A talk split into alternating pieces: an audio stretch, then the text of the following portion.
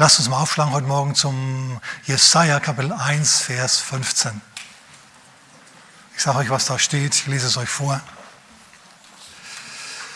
Da heißt, wenn ihr eure Hände ausbreitet, und hier ist das Gebet gemeint.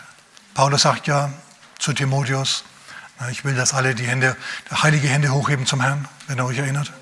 Also wenn es hier heißt, ich will, wenn ihr eure Hände hochhebt, ausbreitet, dann ist hier die Rede von Gebet.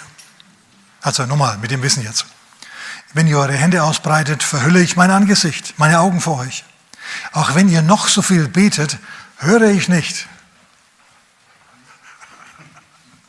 Du sagst, Mensch, Pastor, was ist denn das für eine Angangsschriftstelle? Die habe ich natürlich nur deswegen vorgelesen, damit du aufwachst und dabei bleibst und, und dir denkst, was ist denn das? Hat geklappt, ne? Amen, ich habe eure Aufmerksamkeit. Okay, gut. Also wir halten auf jeden Fall mal fest, schau, dass es Gebet gibt, Beter gibt, vor denen der Herr seine Augen verhüllt. Und Leute, die noch so viel beten, da hat er einfach beschlossen, die hört er nicht. Und ich behaupte mal, aufgrund dieser Schriftstelle unter anderem, dass Gebet allgemein haushoch überschätzt wird. Dass es viel Gebet gibt, das du dir ans Bein schmieren kannst. Gibt natürlich noch anderes Gebet auch. Schau, Hindus beten, Moslems beten, Juden beten, Christen beten, alle beten.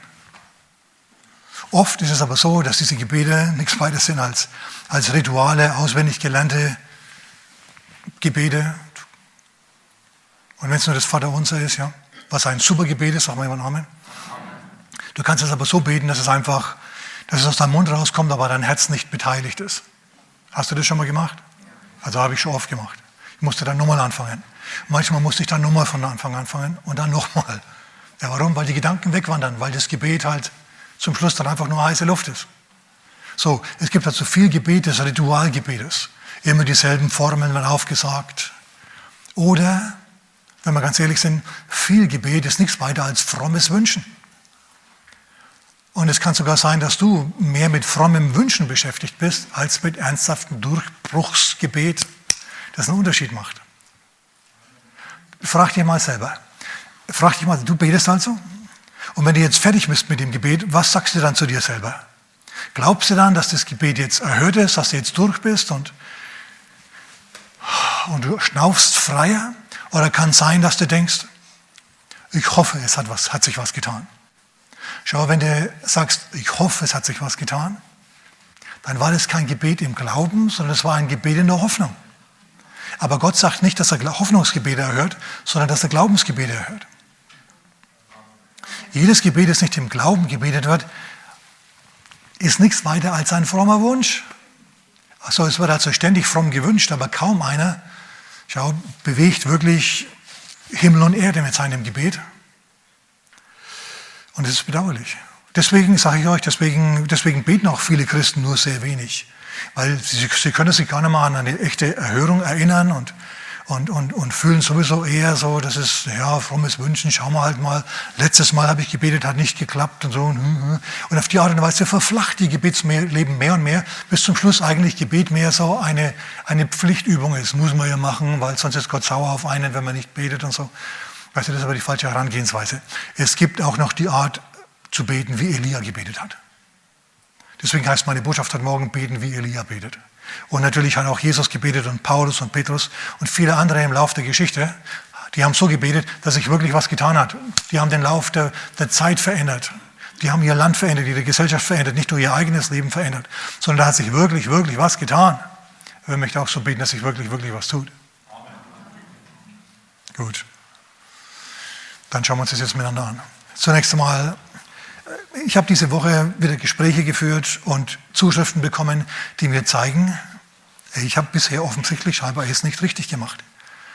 Bestimmte grundsätzliche Dinge werden einfach noch nicht verstanden oder, oder missverstanden oder wie auch immer. Deswegen nicht alles aus meiner Botschaft heute wird völlig neu sein, aber ich, ich, ich versuche es so hin zu präsentieren, damit es neu wirkt auf dich, okay? Und vielleicht klappt es dann, dass es klingelt und und dass du in Zukunft ein durchbrechender Gebeter wirst. Denn ich sage dir mal eines, wenn du erlebt hast, wie Gott so richtig seine, eine, Gebet, eine Erhörung dir geschickt hat, die alles niedergewalzt hat wie eine Kegelkugel, wo es so richtig gespreiselt hat, du dann willst du beten, dann, dann, dann, will, dann gehst du gern zurück in dein Gebetszimmer, weil du weißt, hey, dort verändert sich die Welt. Deine, aber und, und, und, und ganz allgemein. Aber viel zu viele Christen, ja, die, die leben halt mit ihrem Level von Besiegtheit und, und die mosern lieber, anstatt dass sie kraftvoll beten für ihre Situation, meckern lieber Tag, Tag ein, Tag aus, anstatt dass sie mal sich ein Herz fassen und im Gebet durchbrechen. Machen nicht viele, ganz ehrlich. So lass mir deswegen jetzt also einige grundlegende Sachen sagen. Grundlegende Dinge, die, grundlegende Dinge, die du unbedingt wissen musst, um siegreich zu beten. Ganz, ganz wichtig. Zunächst einmal, wer will, dass Gott eingreift, der muss Gott drum bitten. Warum das so ist, erkläre ich nachher. Zunächst einmal, wenn du willst, dass Gott eingreift, dann musst du ihn drum bitten. Wenn du ihn nicht drum bittest, dann greift er nicht ein. Deswegen stehen so Schriftstellen wie Sacharja Kapitel 10, Vers 1 in der Bibel. Bittet den Herrn um Regen zur Zeit des Spätregens. Du kannst jetzt sagen, wozu, wieso? Wenn sowieso Zeit des Regens ist, des Spätregens ist, wenn es da sowieso regnet, warum soll ich dann hergehen und soll nochmal um Regen beten zur Zeit des Spätregens? Schau, du kannst entweder das normale Maß an Spätregen empfangen oder du kannst Gott um Regen bitten und dann gibt er dir das Segensmaß des Spätregens. Okay? Ja, es ist wirklich so. Ähm, und die verschiedenen amerikanischen Gründerväter, die waren Deisten. Das waren keine Christen, sondern Deisten. Benjamin Franklin zum Beispiel. Die haben die Welt angeschaut, haben gemerkt, die Welt ist wie ein Mechanismus, wie eine fein getunte Uhr.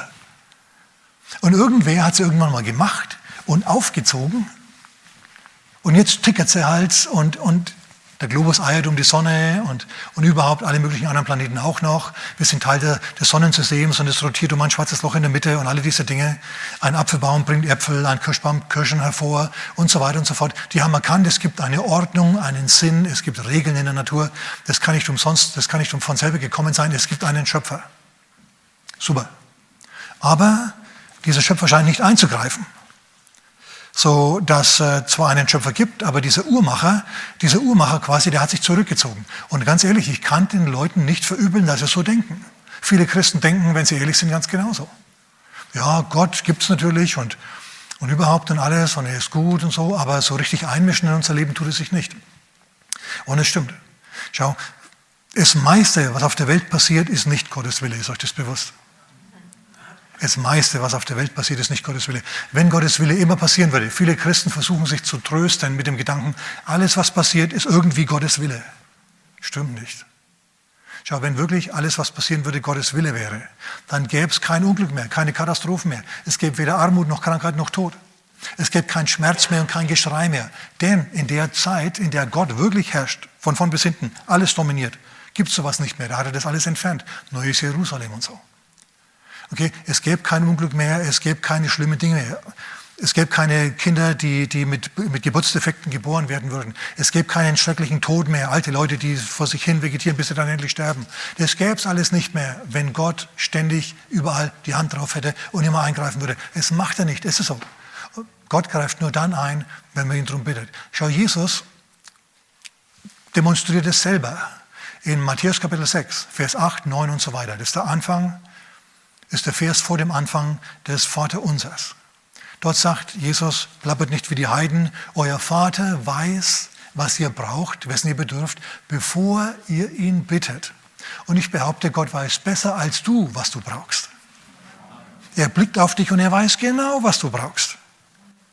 Aber deswegen gibt er dir das noch lange nicht. Hast du das schon gemerkt? So, euer Vater weiß, was ihr braucht. Und die Frage ist dann, ja, Herr, ja, dann gibt's halt. Warum machst du dann nicht einfach von selber? Jesus sagt allen Ernstes, euer Vater weiß, was ihr, wessen ihr bedürft, bevor ihr ihn bittet. Und dann geht es weiter, betet ihr nun so. Obwohl Gott weiß, was wir brauchen, sollen wir ihn trotzdem bitten. Er will, er muss gebeten werden. Warum das so ist, sage ich gleich. Keine, keine Ungeduld, ja, sage ich gleich. So, Gott weiß es, und du sollst ihn darum bitten. Und dann fängt Jesus an zu beten. Vater unser, der du bist im Himmel, geheiligt werde dein Name, dein Reich komme. Und jetzt pass auf. Dein Wille geschehe, wie im Himmel, so auf Erden. sagt mir, allein, diese, allein dieses Anliegen, das Jesus betet, zeigt mir, nicht alles, was auf der Erde passiert, kann Gottes Wille sein, sonst würde Jesus nicht beten, Herr, dein Wille geschehe, so wie im Himmel, so auch auf Erden. Hier unten auf der Erde passiert Gottes relativer Wille, aber nicht sein vollkommener Wille. Okay, manchmal sein guter Wille, manchmal sein wohlgefälliger, selten sein vollkommener Wille. Oft ist es wirklich so, dass Gott sich völlig zurückgehalten hat. Und Jesus fährt dann fort. Er sagt, unser tägliches Brot gib uns heute. Also nicht unser wöchentliches Brot, das er nur einmal in der Woche um, Brot bietet, oder unser monatliches Brot gib uns heute, sondern er sagt allen Ernstes unser tägliches Brot gib uns heute. Also mal ganz ehrlich. Auch wenn du nicht Gott anflehen würdest um dein tägliches Brot, ich vermute mal, du könntest trotzdem zwei, dreimal am Tag warm essen. Man gibt es zu. Es gibt Milliarden von Menschen, die überhaupt nicht an Gott denken und trotzdem jeden Tag was zu essen haben.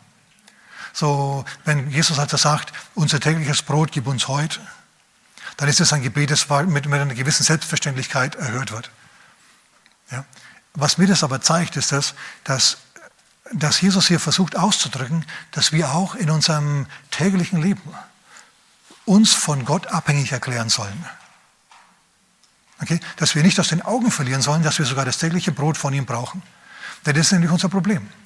Wir erleben Zeiten, in denen es gut geht, kein Krieg, die Wirtschaft brummt, alles ist prima, wir haben keine Probleme mehr. Und da kann schon mal sein, dass man dann das Gebet schleifen lässt, weil es läuft ja auch so.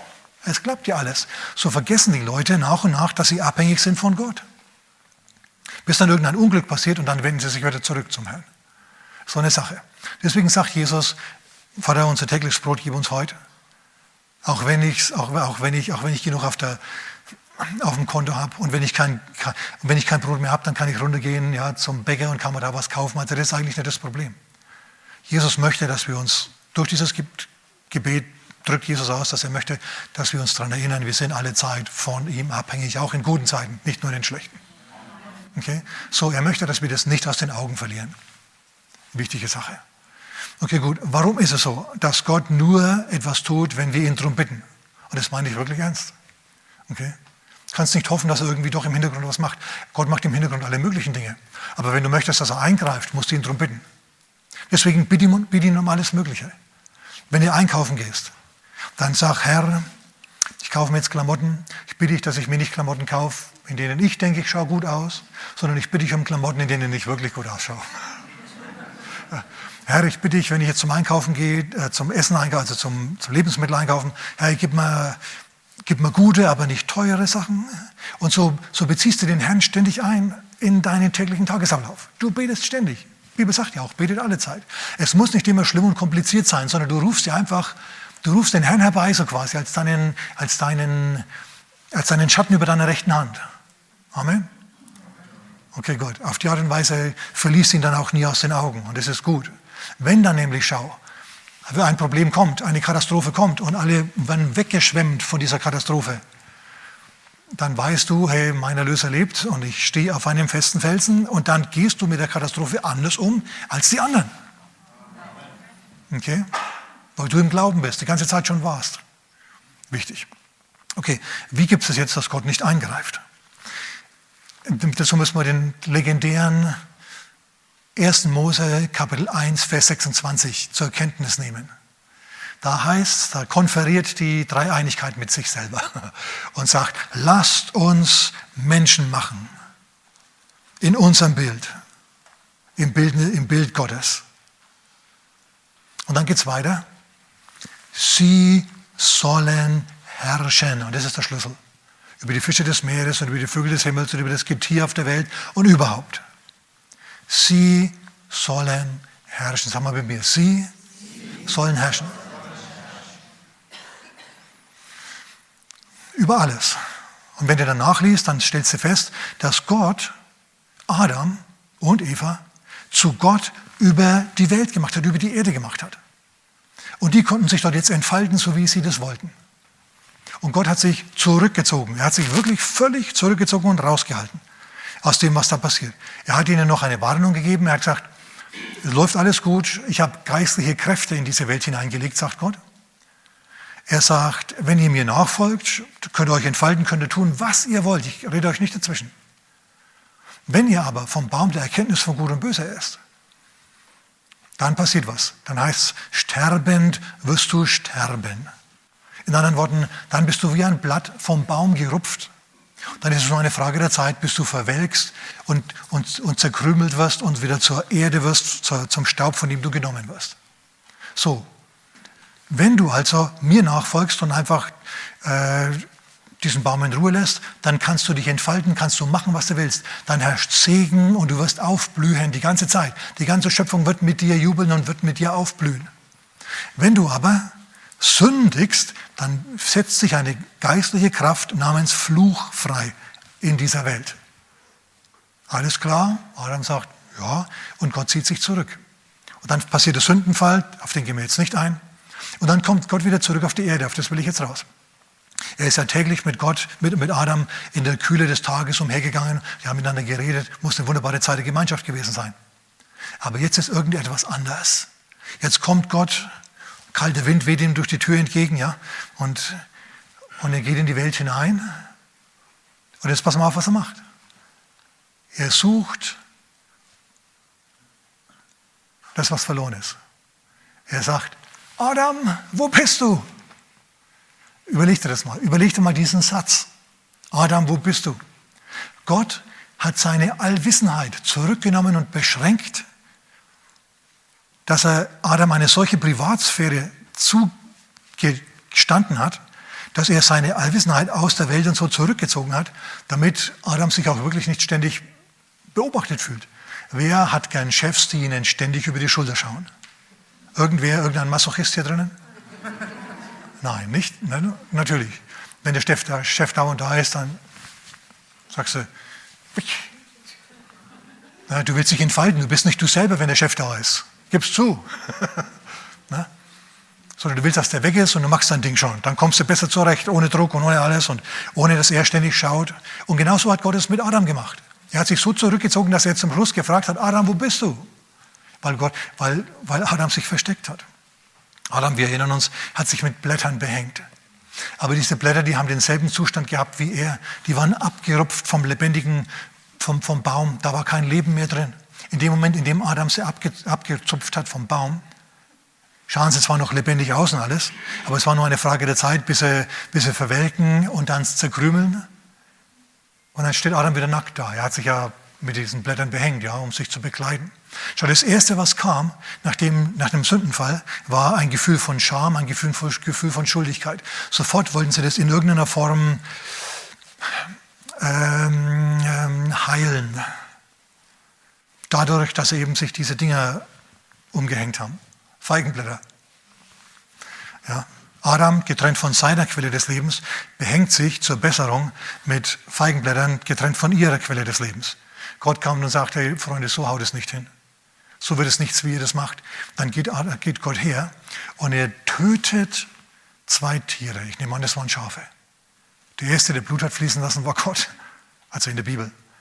Er tötet zwei Schafe, zieht ihnen das Fell ab, gerbt es offensichtlich und dann bekleidet er die Nacktheit und die Blöße und die Schande Adams und Evas mit diesen Fällen.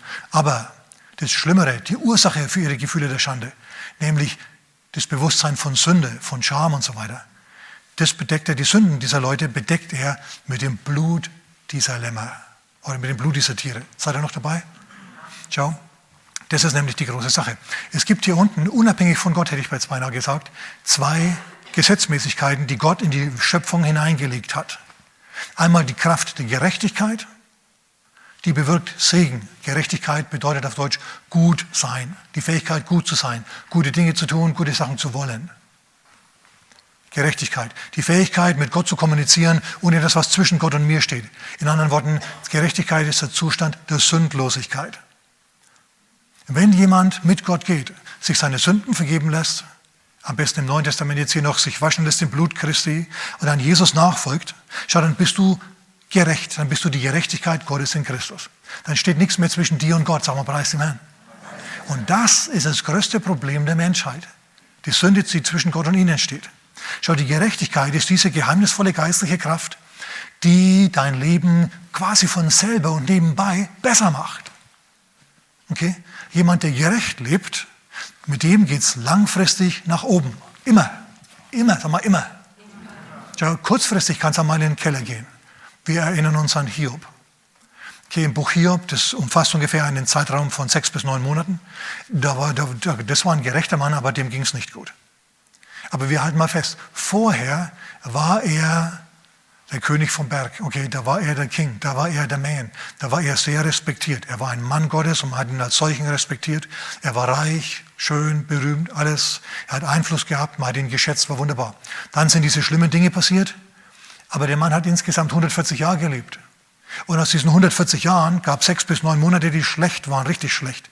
Aber hinterher, nachdem diese Zeit vorbei war, ging es wieder richtig gut weiter und er wurde doppelt so sehr gesegnet wie vorher. Das vergessen wir manchmal. So Gerechtigkeit ist eine geistliche Kraft, die sich in einem Leben, die, die Segen in deinem Leben bewirkt. Gerechtigkeit zieht Segen nach sich. Immer. Halleluja. Dann gibt es aber noch eine andere geistliche Kraft, die den Tod hervorbringt. Und das ist die Sünde. Okay? Und da muss Gott überhaupt nicht eingreifen. Das ist ein Automatismus. Das funktioniert immer. Wenn jemand anfängt zu sündigen, äh, Adam und Eva jetzt zum Beispiel, in dem Moment ist der Tod in sie eingezogen und es war nur noch eine Frage der Zeit, bis sie sterben und wieder zu Asche werden. Oder zum Staub, aus dem sie gemacht wurden. War nur eine Frage der Zeit. Jemand, der in Sünde lebt, der setzt eine geistliche Kraft namens Fluch frei. Okay? Und jemand, der seine Sünden nicht anerkennen will oder akzeptieren will, sondern so tut, als, als wäre das nicht schlimm und als, als wäre das gar nicht so wild und überhaupt, in anderen Worten, jemand, der aus bestimmten Bereichen seines Lebens Gott ausklammert und in Sünde lebt. Der lebt auch mit einem Maß an Fluch in seinem Leben. Seid ihr noch dabei? Das ist jetzt nicht Gott, der das hervorruft, sondern das ist ganz einfach ein geistlicher Automatismus. Das sind geistliche Kräfte, die wirken.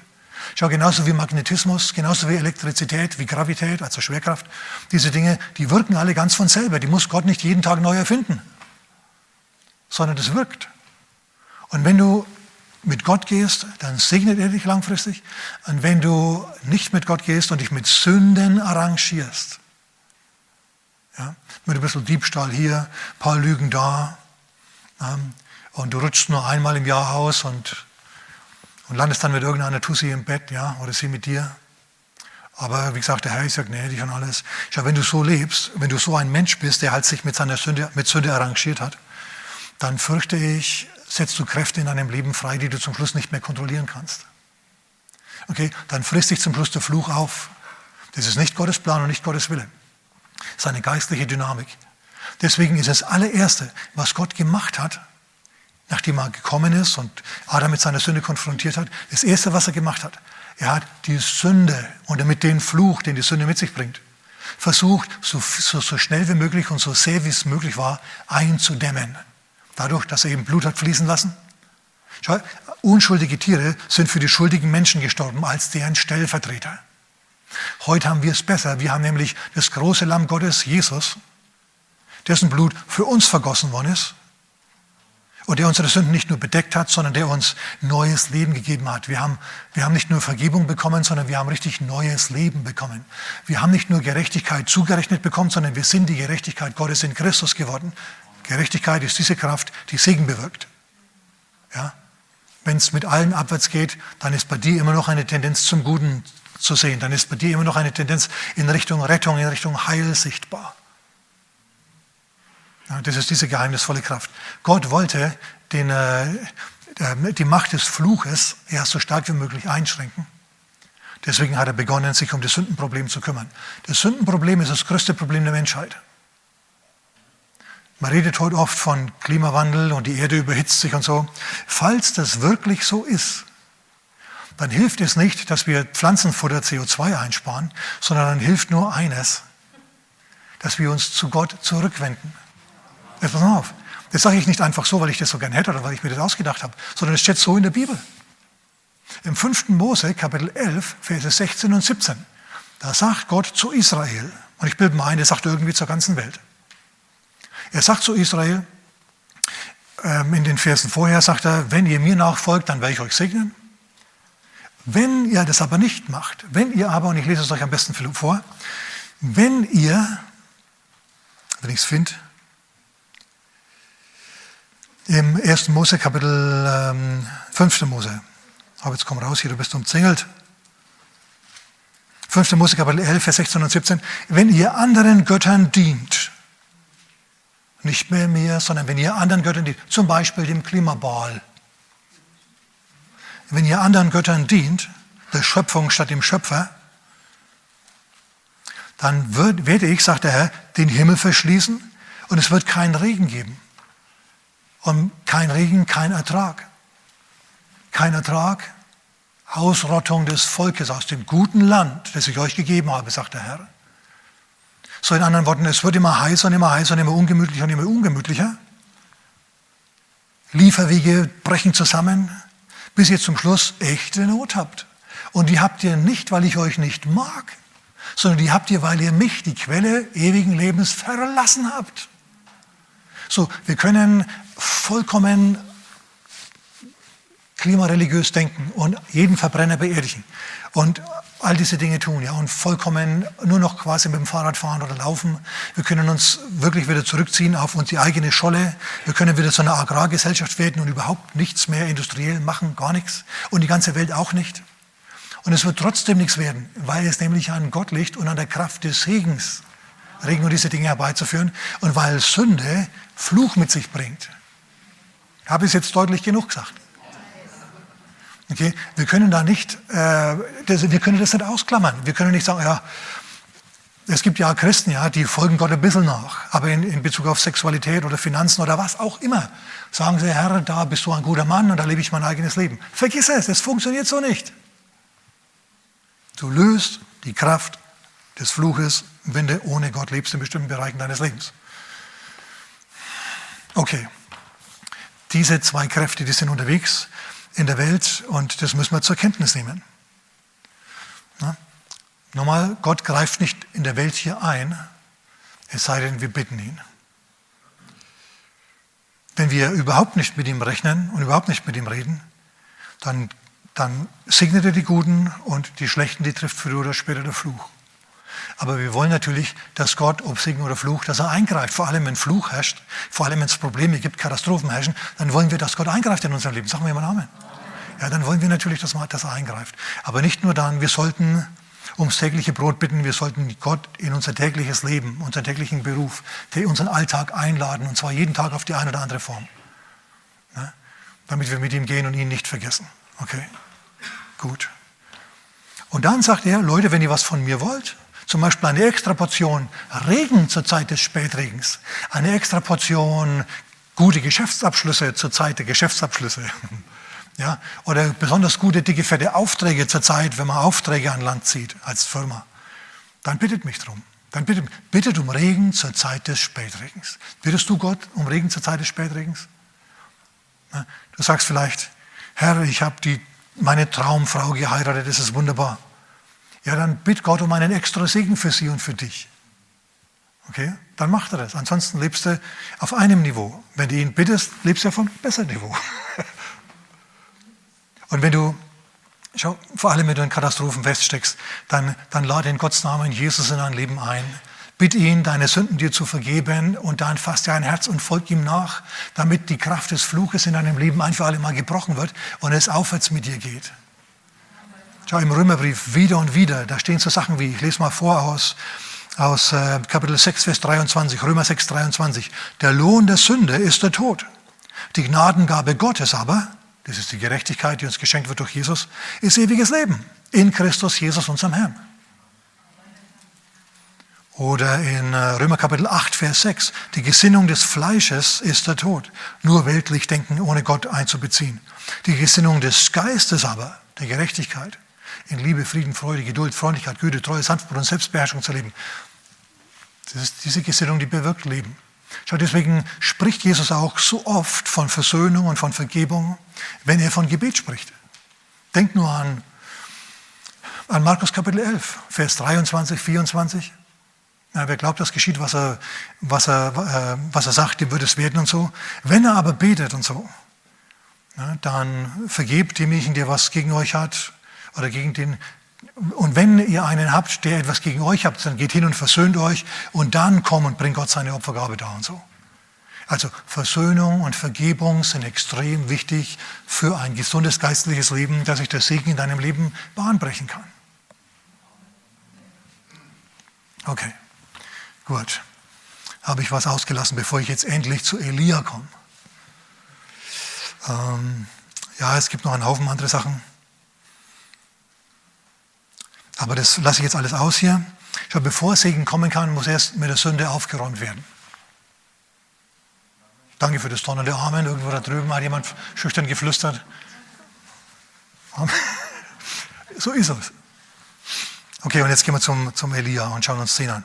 In Jakobus zunächst mal Kapitel 5, Vers 16, da heißt es, bekennt einander die Sünden und betet füreinander, damit ihr geheilt werdet. Schau, Heilung ist Gottes Wille. Aber was ist notwendig, um dort anzukommen? Vergebung und Gebet. Bekennt einander die Sünden und betet füreinander, damit ihr geheilt werdet. Also bekennen, Sünden ausräumen und Gebet ist notwendig. Dann geht es weiter. Viel vermag eines gerechten Gebet in seiner Wirkung. Im Urtext steht da viel Energie, Segensenergie natürlich setzt das Gebet eines Gerechten frei. Eines Gerechten, nicht eines Sünders. Schau, Sünder hört Gott nicht. Das ist diese spektakuläre Schriftstelle aus Jesaja Kapitel 1, Vers 15, mit der ich euch am Anfang schockiert habe. Wenn ihr eure Hände erhebt, wenn ich meine, verhülle ich meine Augen vor euch, setze ich eine Sonnenbrille auf, damit ich euch nicht sehe. Ja, und wenn ihr auch viel betet, so werde ich nicht hören. Denn, so geht der Satz weiter, ihr habt Blut an euren Händen. Gott hört Sünder nicht. Du sagst aber, ich habe kein Blut an meinen Händen, aber vielleicht hast du dich mit irgendwelchen Sünden in deinem, in deinem Leben arrangiert. Feg sie aus, damit es was wird. Ansonsten betest du und dann ist es nichts weiter als frommes Hoffen, frommes Wünschen und das wollen wir doch nicht, das ist doch Zeitverschwendung, das ist doch ein Witz. Das entmutigt uns doch nur, zu beten und nichts zu bekommen, weil wir irgendwie nicht innerlich durchbrechen. Wir wollen, dass, dass es rabbelt im Karton, sagen wir jemand Amen. Also, und so hat Elia gebetet. Er war aber ein Gerechter. Prüf dich, ob du ein Gerechter bist. Gut, alles klar. Und es geht weiter, Verse 17 und 18. In Vers 17 heißt es, er war, Elia war ein Mensch von gleichen Gemütsbewegungen wie wir. Elia war kein Superheld. Er war ja, niemand, der nachts durch die Nacht geflogen ist, um um, um, um, um, Probleme zu lösen und Leute zu retten oder so. Der hat es so nicht drauf gehabt. Er war auch nicht Batman, der so auf seinem Betthaus draufsteht und auf die Wolken, auf das Bettsymbol in den Wolken wartet. Weiß irgendjemand, von was ich rede? Na? Plötzlich ist irgendeine große Not in Gotham City und dann, pfum, kommt das gelbe Symbol, ihr wisst schon, das Batman-Symbol da auf die Wolken, wird auf die Wolken projiziert. Batman weiß, jetzt muss ich mir wieder meinen Fledermausanzug anziehen. Ja, und dann zieht er sich wieder an und rettet die Welt. Elia war nicht so, er hatte keine Superkräfte. Er war ein Mensch von gleichen Gemütsbewegungen wie wir, haben wir letzte Woche genauer studiert. Heute geht es um was ganz was anderes. Ich habe gesagt, Herr, doch nicht schon wieder Elia. Aber er sagt, Elia muss es sein. Also ist es Elia. Okay, dass ich schon wieder über Elia predige. Er war kein Superheld, sondern ein Mensch wie du und ich. Und er, obwohl er so war wie du und ich, ein Zweibeiner, hat er trotzdem seine Gebete erhört bekommen, gibt mir Mut gibt mir Mut. Weil ich nämlich auch kein Superman bin, sondern nur ein Zweibeiner. Egal, was meine Frau sagt.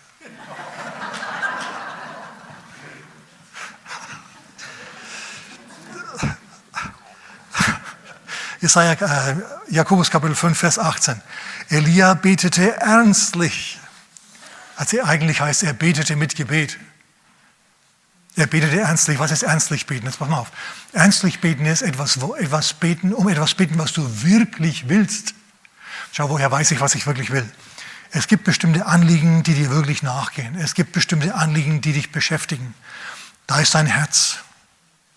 Ja, für Jesus zum Beispiel ist der, ähm, dein Haus und so weiter, äh, verzehrt mich. Der Eifer um dein Haus verzehrt mich.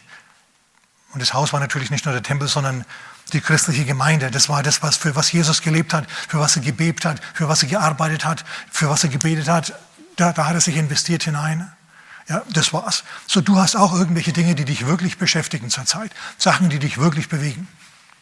Schau, wenn du eine, ein Gebet erhört werden willst, dann hast du die besten Erhörungschancen, wenn du um etwas bittest, was dich wirklich bewegt. Wo du vielleicht jetzt im Moment noch bekennen musst, Herr, ich bin im Moment hilflos, ich leide nur unter diesem Problem wegen mir. Im Moment bin ich da aber hilflos und, und ich äh, kann nicht sagen, dass du jetzt mir da hilfst und dass ich da irgendwie merke, ich bin da nicht im Glauben diesbezüglich. Ich hätte nur gerne etwas, aber ich sehe irgendwie nicht, dass ich das selber herbeiführen kann. Und Herr, ja, du hilfst mir im Moment da auch nicht so sehr, das gebe ich also zu. Hm. Und wohlgemerkt, das ist jetzt, dieses Anliegen muss ein ernsthaftes, echtes Anliegen sein mit einem gewissen geistlichen Sinn. Ja, wenn du tiefe, tiefes Empfinden oder ein tiefes Verlangen danach hast, dass deine Fußballmannschaft am nächsten Sonntag gewinnt? Das ist nichtig. Okay, das ist nicht wichtig. Denkt er was aus, vielleicht überzeugst du ihn, aber mich, wenn ich Gott wäre, ich würde sagen, komm, komm mit was Vernünftigem. Ja, weil wenn Gott da den einen helfen würde, dann würden zum Schluss die Schlechteren gewinnen, überleg mal. Und für Fußball ist ja ein Wettkampf. Naja, jetzt egal auf jeden Fall. So, größte Erhörungschancen hast du, wenn du ernsthaft für Dinge betest, für die dein Herz brennt. Okay? Elia betete ernstlich. Und mal ganz ehrlich, mir geht es genauso. Ich kann nicht immer ernstlich für irgendwas beten, weil halt gerade für bestimmte Sachen mein Herz nicht brennt. Okay? Dann geht die Welt halt einfach so weiter wie im Moment. Ich bete allgemein für mein tägliches Brot und für meinen Segen auf meine Frau, damit sie mir ein Segen wird. Und ich natürlich ihr. Ja, und diese ganzen Sachen und für die Gemeinden, alle diese Sachen, ist alles prima, alles gut. Aber das ist jetzt nichts irgendwie, was da meinen Glauben gewaltig herausfordern würde. Da weiß ich, der Herr gibt einen Segen, da muss er nicht ewig fasten und beten. Ich weiß, es ist sein Wille, da hört er mich. Halleluja.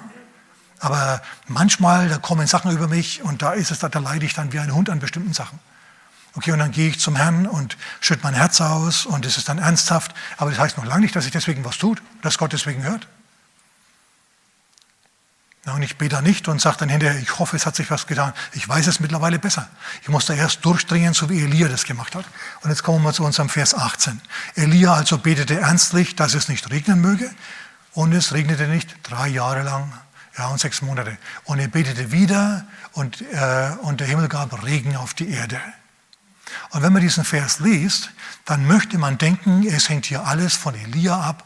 Elia hat gesagt, irgendwann eines Morgens, als er aufgewacht ist, ach Herr, ich bitte, ich lasse es doch heute mal dreieinhalb Jahre nicht regnen. Oder zumindest so lange, bis ich sage. Und irgendwann nach einer Zeit sagt er dann, ach Herr, sei doch so gut und lass es jetzt wieder regnen, weil jetzt haben sie genug gelitten, diese Schufte. Es hört sich so an, aber es ist in Wirklichkeit ganz anders gewesen. So, Elia hat gebetet, aber er hat mit der Mitwirkung des Heiligen Geistes, mit der Mitwirkung Gottes gebetet. Und ich, ich sage es gleich jetzt, schau. Ich erkläre das jetzt gleich noch ein bisschen näher. Schau, es ist so, dass es Hunderte und Tausende von guten Verheißungen in der Bibel gibt, die alle Ja und Amen sind in Christus Jesus. 2. Korinther, 2. Könige, Quatsch, 2. Korinther Kapitel 1, Vers 20. So viele Verheißungen es gibt, alles sind Ja und Amen in Christus. Super. Aber ich sage dir mal was. Ohne die Mithilfe des Heiligen Geistes ist seine Bibel nur schwarze Tinte auf weißem Papier. Okay? Da stehen vielleicht wunderbare Verheißungen drin und du kannst sie auch lesen, aber ich sage dir mal eins, wenn der Heilige Geist Gottes, der in dir wohnt, dir nicht bestimmte Verheißungen lebendig macht, die gelten für dich nicht, die könnten genauso gut nicht existieren. Habt ihr mich gehört? das ist ganz ruhig, aber das meine ich ganz ernst. So, nur weil Verheißungen Gottes in der Bibel stehen, heißt nicht, dass sich die alle automatisch in deinem Leben erfüllen. Natürlich, wenn du mit Gott gehst und nah an seinem Herzen bist, dann wird er Segen freisetzen. Die Engel Gottes werden mehr zu tun haben für dich und gute Sachen tun für dich. Ganz klar, Segen wird sich ausbreiten. Das ist einfach die geistliche Dynamik, die herrscht im Universum. Ich, ich habe es schon zitiert, ich zitiere es noch einmal. Ähm, oder ich sage eine andere Schriftstelle, Galater, Kapitel, ähm, Kapitel 5, Kapitel 6, pass mal auf, Kapitel 6, Vers 8 wenn es stimmt. Ja, wer auf sein Fleisch sät, wird vom Fleischverderben ernten. Das ist der Fluch, Sünde. Wer aber auf seinen Geist äh, sät, durch gute Taten tun, der wird vom Herrn ewiges Leben ernten. Das Gesetz von Saat und Ernte. Okay, das herrscht. Okay, gut. Und jetzt kommt Elia und, und es passiert was mit Elia. Schau, er, damit er ernstlich beten kann, muss ihn etwas innerlich aufwühlen, es muss ihn was beschäftigen. Er hat jetzt ein starkes Bedürfnis nach einem Eingreifen Gottes. Und was passiert? Ich sage euch, was passiert. Ähm, Elia ist ja in Gilead. Das ist also hinter Tupfing.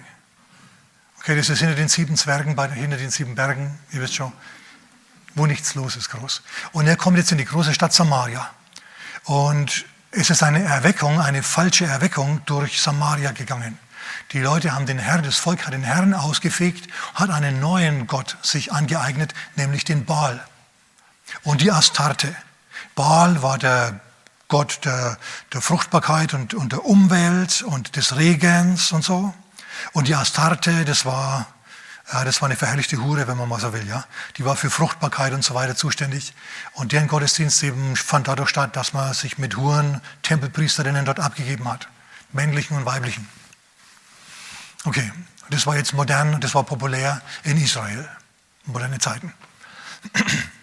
Und jetzt kommt unser Waldbewohner, unser Elia, und er kommt in die Stadt und er denkt sich, Mensch, was herrscht denn, herrscht denn hier für eine seltsame Atmosphäre? Und er sieht diesen Demonstrationszug, in dem Leute rumhüpfen, die kaum was anhaben. Und was machen die denn für Sachen? Was ist denn da los? Dann geht er an einem von diesen neumodischen Tempeln vorbei, hört die Geräusche, schaut mal zum, zum Fenster rein und denkt sich, was machen denn die da? Was ist denn da los? Boah. Ja, und sie stellen fest, da ist ein Festival, ein Regenfestival für den Baal, machen da einen Regentanz und da führen sich die auf, feiern quasi eine öffentliche Orgie, also wildes Zeug. Und, die, und, und Elia sagt sich, aber, aber, aber der Herr ist doch unser Gott, der uns Regen gibt. Und wissen die nicht, was im 5. Mose steht, Kapitel 11, Vers 16 und 17, dass wenn wir falschen Göttern nachfolgen, dann können wir noch so viel Regentanz aufführen, noch viel so viel Regenzauber machen, es wird nicht funktionieren. Der Herr wird dann den Himmel verschließen. Merken die das nicht? Wissen die das nicht? Und so geht er wieder zurück nach Gilead, nach Tischbe in Gilead und er denkt sich, Herr, die haben dich verlassen. Und die loben jetzt den Baal, wenn es regnet. Herr, das kann doch nicht sein, Herr, was machst du mit deiner Ehre? Herr, greif ein. Und dann findet er eben genau diese Verheißung, in Anführungszeichen, diese Gerichtsverheißung. Im 5. Mose Kapitel 11, Vers 16 und 17. Wenn sie anderen Göttern nachfolgen, dreht der Herr den Segenshahn, den, den, den Wasserhahn ab und dann regnet es nicht mehr. Und Elia sagt zum Herrn, Herr, schau mal, du sagst es doch hier. Und, und so wenig ich will, dass die Menschen leiden, so sehr weiß ich, dass sie zurückkehren müssen zu dir oder ihre Sünden fressen sie auf und sie werden ausgerottet aus dem guten Land. Herr, es herrscht noch Hoffnung. Es kann sein, dass wenn sie jetzt mal die, die Trockenheit richtig trifft, dass sie dann zur Besinnung kommen, wenn jetzt mal eine Katastrophe sie trifft, Egal, ob das jetzt eine Viren oder Polit oder, oder Flut oder sonst was, wenn eine Katastrophe kommt. Herr, es kann sein, dass es zwar kurzfristig einen großen Schaden und Entsetzen herbeiführt, aber dass es langfristig vielleicht dafür sorgt, dass die Menschen sich zurückbesinnen auf dich, Herr. Und so bringt er diese Sache erst, erst zögerlich und dann kühn vor den Vater und sagt, Herr, greif ein, mach was. Herr, dreh doch mal das Wasser ab. Und dann, nachdem er das gemacht hat, kommt das Wort des Herrn zu ihm. Und er tritt vor den König Ahab und sagt zu ihm, es wird nicht regnen, es sei denn, ich sag. Und da könnt ihr so viel Baalstänze aufführen. Ja. Und hüpfen, wie ihr wollt, es wird nicht mehr regnen, bis ich sage. Und ich, König, bin der Mann Gottes. Und dann verschwindet er.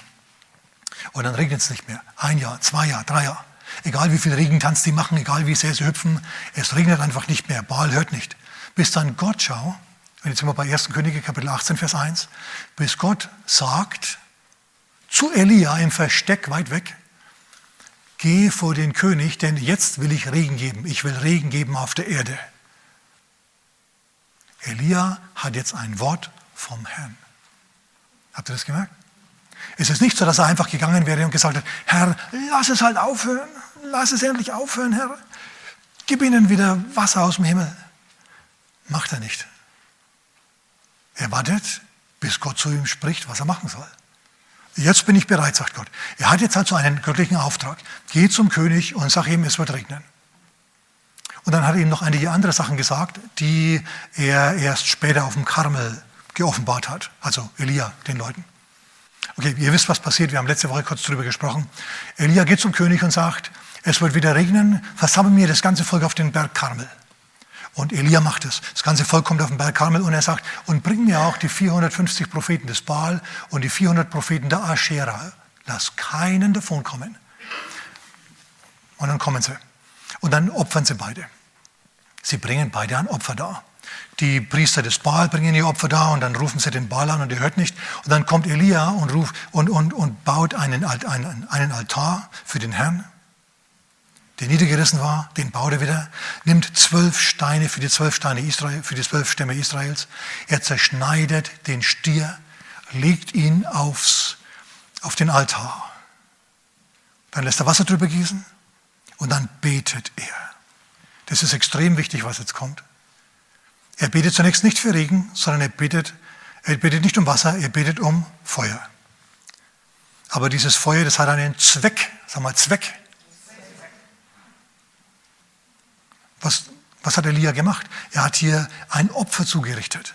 Ein Opfer diente zu Versöhnungsopfer, dient dafür, dass das Volk mit Gott versöhnt wird dass also die Kraft des Fluches neutralisiert wird, dass die Sünde vergeben wird und das Volk sich versöhnt mit Gott. Wenn Gott das Opfer von Elia annimmt, das ihm dargebracht wird, dann bedeutet das, Gott hat sich dem Volk zugewendet, die Sünde ist vergeben und vergessen, Segen ist wieder unterwegs. Das Erste, was Elia macht, ist nicht um Segen beten, um Regen beten, also das Symptom mildern, sondern zuerst reißt er die Wurzel des Problems aus, die Trennung zwischen dem Volk und Gott. Ja, erst muss die Wurzel gekappt werden, damit es richtig wieder, dass das Volk wieder aufblühen kann, wenn ihr das jetzt verstanden habt. So, er geht also her und er betet und es ist ein super Gebet. Ich liebe dieses Gebet. Er sagt, Herr, lass Feuer vom Himmel fallen. Zeig, dass du der wahre Gott bist und dass du mir diesen Auftrag gegeben hast, dieses Opfer zu bringen und dass du selbst das Herz dieses Volkes in den letzten dreieinhalb Jahren Leiden wieder zu dir zurückgewendet hast. Gott wendet in den Zeiten der Katastrophe die Herzen der Menschen zurück zu sich. Nicht die von allen, aber die von genug, von vielen, von ausreichend vielen, dass das, der Fluch gebrochen werden kann. Halleluja, ich finde es gut.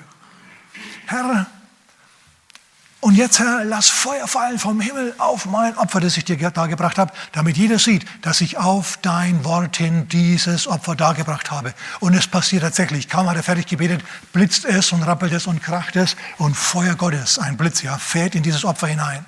Und das ganze Volk fällt aufs Gesicht und brüllt, der Herr ist Gott, der Herr ist Gott. Weißt du, was Elia auf Deutsch übersetzt heißt? Der Herr ist Gott. So, die sind also auf ihr Angesicht gefallen und haben zwei Sachen gebrüllt. Elia, Elia. Und der Herr ist Gott, der Herr ist Gott.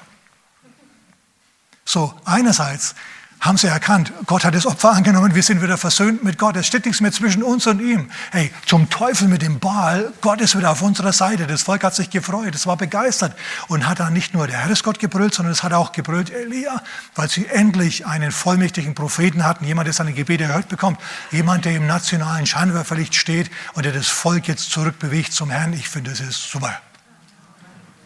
So, sie brüllen also. Und, und es ist wunderbar. Er ist, hat in aller Öffentlichkeit sein Gebet erhört bekommen. Und jetzt passiert noch was Wichtiges. Er kriegt ein Wort vom Herrn. Er hört dieses Wort vom Herrn und er sagt zum König, der daneben steht und das ja alles hört. Er sagt zum König, ich höre das Rauschen eines gewaltigen Regens. Iss und trink und dann spar an und fahr los, denn damit, ich, damit, damit der Regen dich nicht über, über, über, überrascht.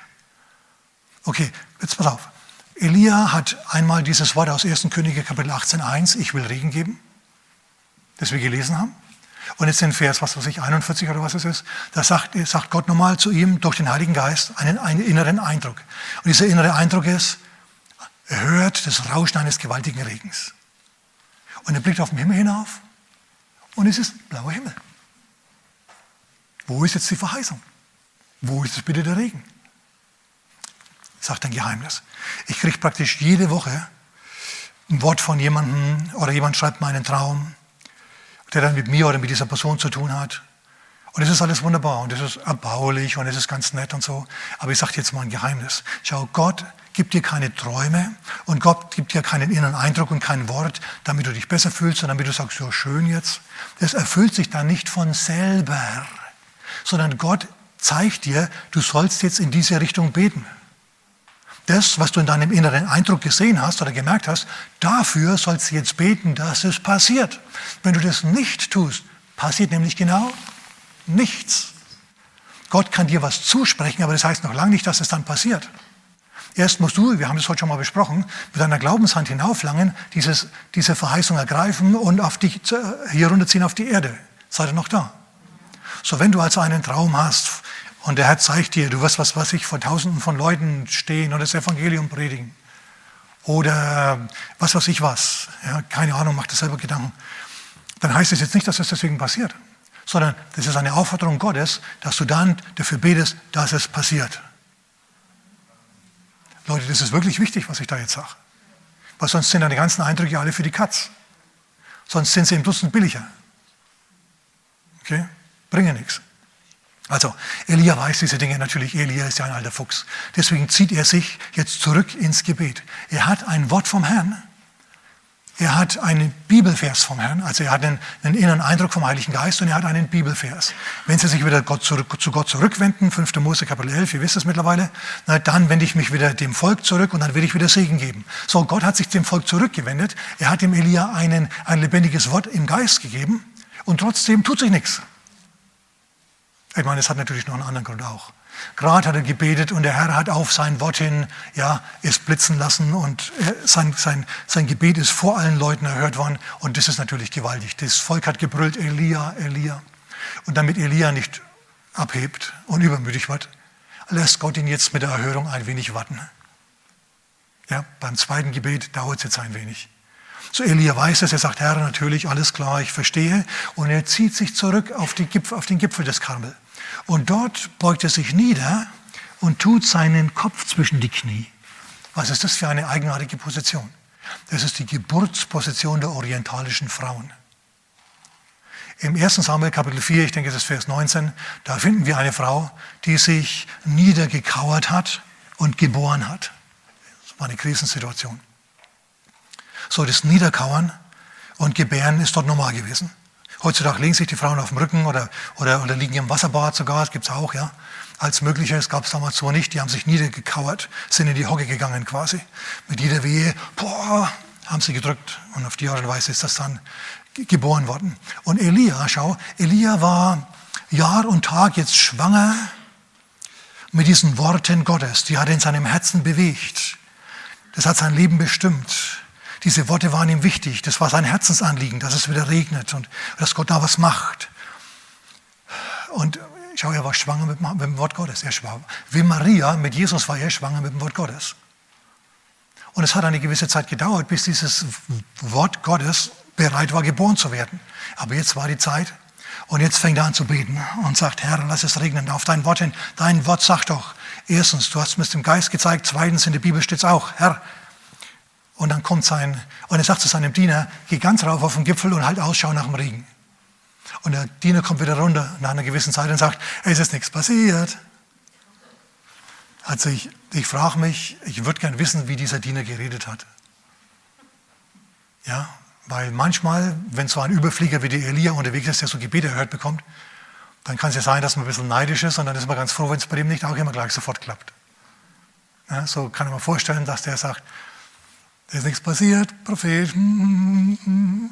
Elia sagt, geh wieder, er lässt sich überhaupt nicht ablenken. Geh. Und dann geht er also wieder zurück und er schaut wieder so arg wie er kann. Und er sieht wieder nichts. Und Elia betet weiter. Herr, Regen jetzt. Herr, du hast verheißen, es steht nichts mehr zwischen uns und dir. Du hast das Opfer angenommen, Herr. Der Regen ist unterwegs, der Regen ist unterwegs. Lass es regnen, Herr. Komm, Herr, jetzt. Der Diener kommt wieder. Elia, ist nichts da, nichts da. Elia sagt, geh wieder. Und das macht er siebenmal. Und der Weg ist ziemlich hoch, ja, und jetzt geht es ja rauf und runter. Und der Diener sagt, das ist, jetzt ist, mir, mir sind die Füße schwer. Ich, ich bleibe jetzt so lange da, bis ich was sehe, weil sonst schickt mich der wieder. Und das ist richtig. Elia hat beschlossen, ich bleibe so lange da oben, bis sich was tut. Ich werde nicht aufhören zu beten, bis sich was tut. Und wenn es ein Jahr dauert, mir vollkommen egal, ich dringe jetzt hier durch. Merkt ihr das? Also der, der Diener hat es gemerkt. Ja, denn er steht jetzt nämlich dort am Gipfel und er schaut. Und er strengt seine Augen an, bis er schier schielt. Und endlich sieht er da ganz weit draußen mit viel guten Willen. dass da eine Wolke ist, so groß wie die Hand eines Mannes. Also hör mal, wenn du auf Berg stehst und runterblickst aufs Meer, ich habe das schon gemacht, probeweise. Ich war schon auf dem Karmel gestanden und habe runtergeblickt aufs Mittelmeer, wie dieser Diener damals. Ich habe mir gedacht, na, wenn du da eine Wolke siehst, so groß wie die Hand eines Mannes, dann ist da viel guter Wille dabei. Der wollte was sehen, der wollte nicht mehr rauf und runter rennen, weil das wäre ewig so weitergegangen. Er hat sich gesagt, ich muss jetzt was sehen, bei Gott, ich muss jetzt was sehen. Und dann hat er endlich was gesehen, so hm, und kam runter zum Elia. Du, ich habe was gesehen, ich habe was gesehen. Schick mich nicht noch einmal, ich habe was gesehen, ehrlich. Was hast du denn gesehen? Ja, eine Wolke so groß wie die Hand eines Mannes. Elia steht auf, Jetzt hat er Frieden, er ist durchgedrungen, er weiß es, ein Signal vom Heiligen Geist ist angekommen. Er geht zum König und sagt, König, spann an, denn jetzt geht's los. Jetzt geht's los, jetzt wird geregnet. Und der König macht es, König gehorcht dem, der, der König frisst diesen Propheten aus der Hand. Der macht alles, was dieser Prophet sagt. Und, und dann passiert noch was, mit dem schließe ich jetzt ab. Es passiert was. Der König geht in seinen Wagen, stellt sich auf seinen Wagen und er fährt los. Und auf Elia kommt die Hand Gottes und er schürzt sein Gewand, er steckt das Gewand in den Gürtel, dass er gerade so quasi einen knie, kniefreien Rock anhat. Und dann kommt die Hand Gottes über ihn und er fängt an zu rennen, zu rasen vor, diesem, vor, dem, vor dem Streitwagen des Königs her. Er rennt. Jetzt muss man Folgendes wissen. Zur damaligen Zeit hatten die Könige Läufer, Könige Läufer, die vor ihnen herliefen. Die hatten die Aufgabe, den Weg frei zu machen für den König, damit er schön fahren konnte.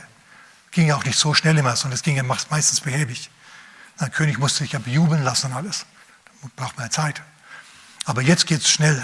Jetzt läuft also, also Elia als Läufer vor dem Wagen des Königs her. Was die anderen Läufer gemacht haben, die konnten wahrscheinlich nicht mithalten, die sind weggegangen. Die haben sich gesagt, hey, lassen laufen. Elia, pass mal auf, Elia ist jetzt der Läufer vor dem Wagen des Königs. Leute, das ist prophetisch. Der König fährt jetzt dem Propheten nach. Das ist übertragen. Der König folgt wieder dem Herrn nach, weil der Prophet ist ja derjenige, der das Wort des, des, des Herrn sagt. Stimmt's? So, in anderen Worten, wir haben es hier mit einer Ausrichtung der Regierung auf Gott zu tun. Die folgen, der, der König Ahab, ja, der, der, hat sich auch bekehrt, jetzt sagen wir kurz, der folgt jetzt dem Propheten Elia nach. In anderen Worten, die Regierung, die hat sich wieder zurückgewendet zu Gott. Und jetzt rennt der Prophet vor ihnen her und macht ihnen den Weg frei. Ist doch wunderbar, wenn du eine Regierung hast, die Gott nachfolgt, der, die der Herr segnet, dadurch, dass die Kinder Gottes, die Männer Gottes, ihnen den Weg frei machen, dieser Regierung den Weg frei machen. Merkst du was? Gerade waren sie noch ein Baals anbetendes Volk und jetzt folgen sie dem Herrn nach und der Herr hat das volle Programm gegeben, den vollen Segen. Halleluja. So der König, der folgt Gott nach in Form des Propheten und der Prophet, der läuft vor dem, vor dem äh, König her und beseitigt die Hindernisse vor ihm. Ich finde, es ist super. Und es spricht prophetisch in unserer Situation auch. So, jetzt weißt du, wie du beten sollst. Ich muss jetzt ganz dringend Schluss machen, denn ähm, sonst fallt ihr mir hier noch vom, vom Sitz. So wollen wir nicht. Ähm, lass mich mit folgendem Gedanken aufhören jetzt. Die größten Erhörungschancen, die hast du, wenn du ernstlich für Dinge betest, für die dein Herz brennt. Und du musst halt ehrlich sein und musst sagen, im Moment brennt mein Herz für nichts musst du schauen, für was könntest du denn brennen. Denn ich garantiere dir eins. Gott hat Lagerhäuser voll Gebetserhörungen für dich, die auf dich warten, die dein Leben verbessern, die du bisher noch nicht ergriffen hast. Das ist meine feste Überzeugung. Und dann nehme ich mich selber mit ein. Ich bin mir sicher, Gott hat gewaltigen Segen für mich, von dem ich keine Ahnung habe. Hm. Das ist eine Aufforderung heute Morgen, sich da ein wenig zu kümmern. Also größte Erhörungschancen hast du, wenn du ernstlich für Dinge betest, für die dein Herz brennt. Und wenn du für Dinge, für die du Verheißungen Gottes einerseits in der Bibel hast, also Schriftstellen, die Gott dir lebendig gemacht hat beim Bibellesen. Und wenn du eine innerliche Gewissheit hast, so wie David das hatte, als er vor Goliath trat. Der musste nicht lang fasten und beten, der wusste, du Goliath bist kein Problem für mich. Gott ist mit mir. Der, der in mir ist, ist größer als der, der in dir ist. Und es hat funktioniert. Weil David immer mit Gott gegangen ist. Naja, gut, kann man noch viel drüber sagen. Halleluja. Vater, du hast das Wort jetzt gehört und du siehst unsere Herzen, Herr. Und Vater, du siehst den großen Segen, den du geben willst. Vater, zwei Dinge. Erstens, vergib uns unsere Sünden, Herr, und gib uns die Kraft und die Fähigkeit, Herr, mit unserer Sünde ein für alle Mal zu brechen, damit der Fluch, Vater, der sich ereignen soll in unserem Leben, neutralisiert wird. Vater, wir bitten dich, dass du uns unsere Sünden vergibst, unsere Missetaten uns nicht zurechnest, uns wäschst im Blut Christi, Herr, und den Segen und den neuen Fluch neutralisierst. Und Vater, wir bitten dich um deine Gerechtigkeit, um dein ewiges Leben. Vater, wir bitten dich um Weisheit, im Umgang mit Gott und den Menschen, Herr. Und Vater, wir bitten dich auch um Vision, dass wir die Dinge sehen, die du für uns hast, Vater, dass uns die ergreifen können und wir Kraft verbieten können. Vater, wir bitten dich heute, gib uns Anliegen, für die unser Herz brennt, Vater, damit wir große Siege im Gebet einfahren können, dein Reich gebaut wird, Gott verherrlicht wird, Vater, dir zum Zeugnis in Jesu Namen. Amen.